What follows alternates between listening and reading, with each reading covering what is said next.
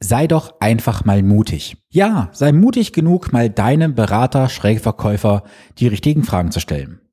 Mit dieser heutigen Episode möchte ich dich anregen, fördern und unterstützen.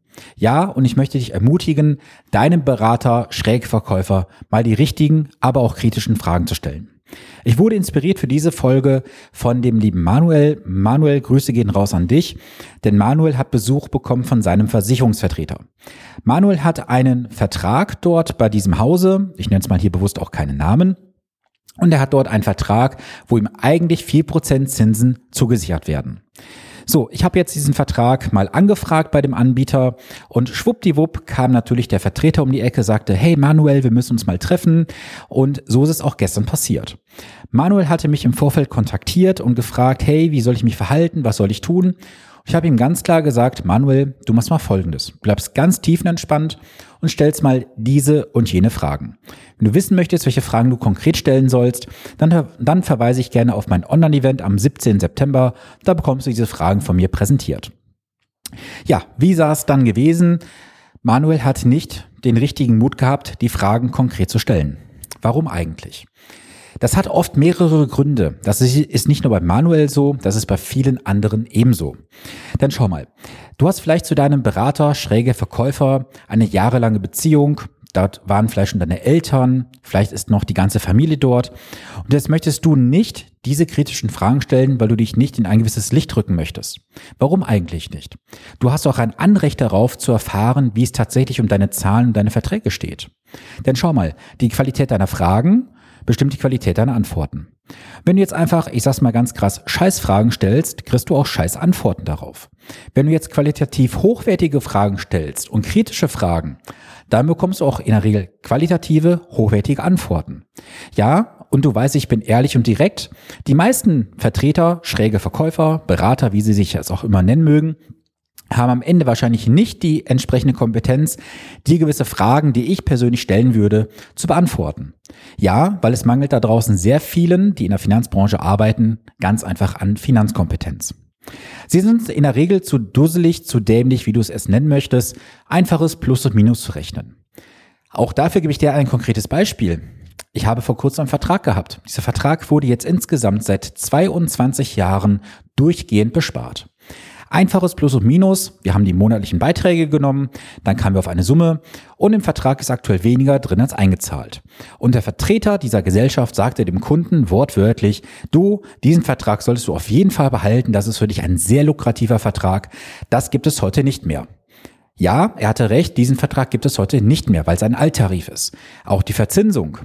Doch die Verzinsung heute, halte dich fest, liegt sage und schreibe bei minus 0,6 Prozent minus 0,6 Prozent effektive Rendite für über 20 Jahre Geld beim Versicherer anlegen.